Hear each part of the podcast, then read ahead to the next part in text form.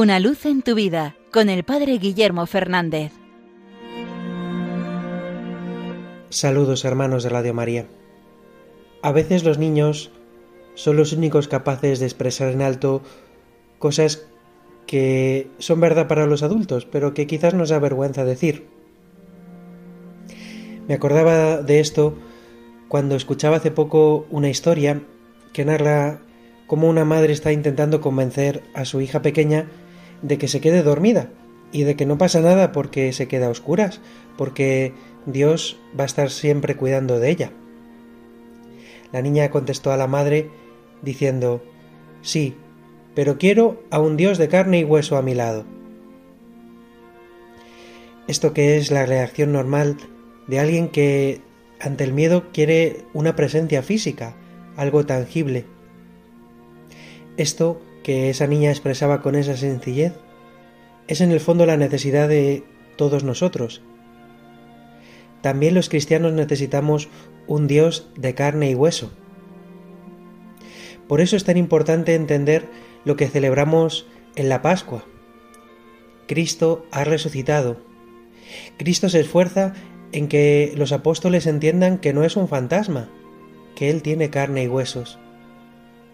Pero nosotros, dos mil años después de aquel acontecimiento, hemos de hacer también esta experiencia de tocar a Cristo en carne y hueso, experimentar que no es un fantasma, que no es un recuerdo, que no es una idea, que no es un sentimiento, que Él está vivo y presente.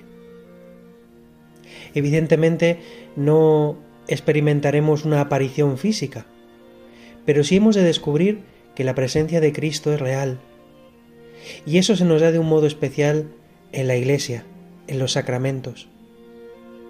Cuando recibimos una forma consagrada en nuestra mano, no estamos teniendo un pensamiento ni una simple emoción, es algo físico en lo que sabemos que se nos da la presencia real de Cristo. Cuando escuchamos la palabra de Dios, es Cristo mismo el que nos está hablando y el que se está dirigiendo a nuestro corazón.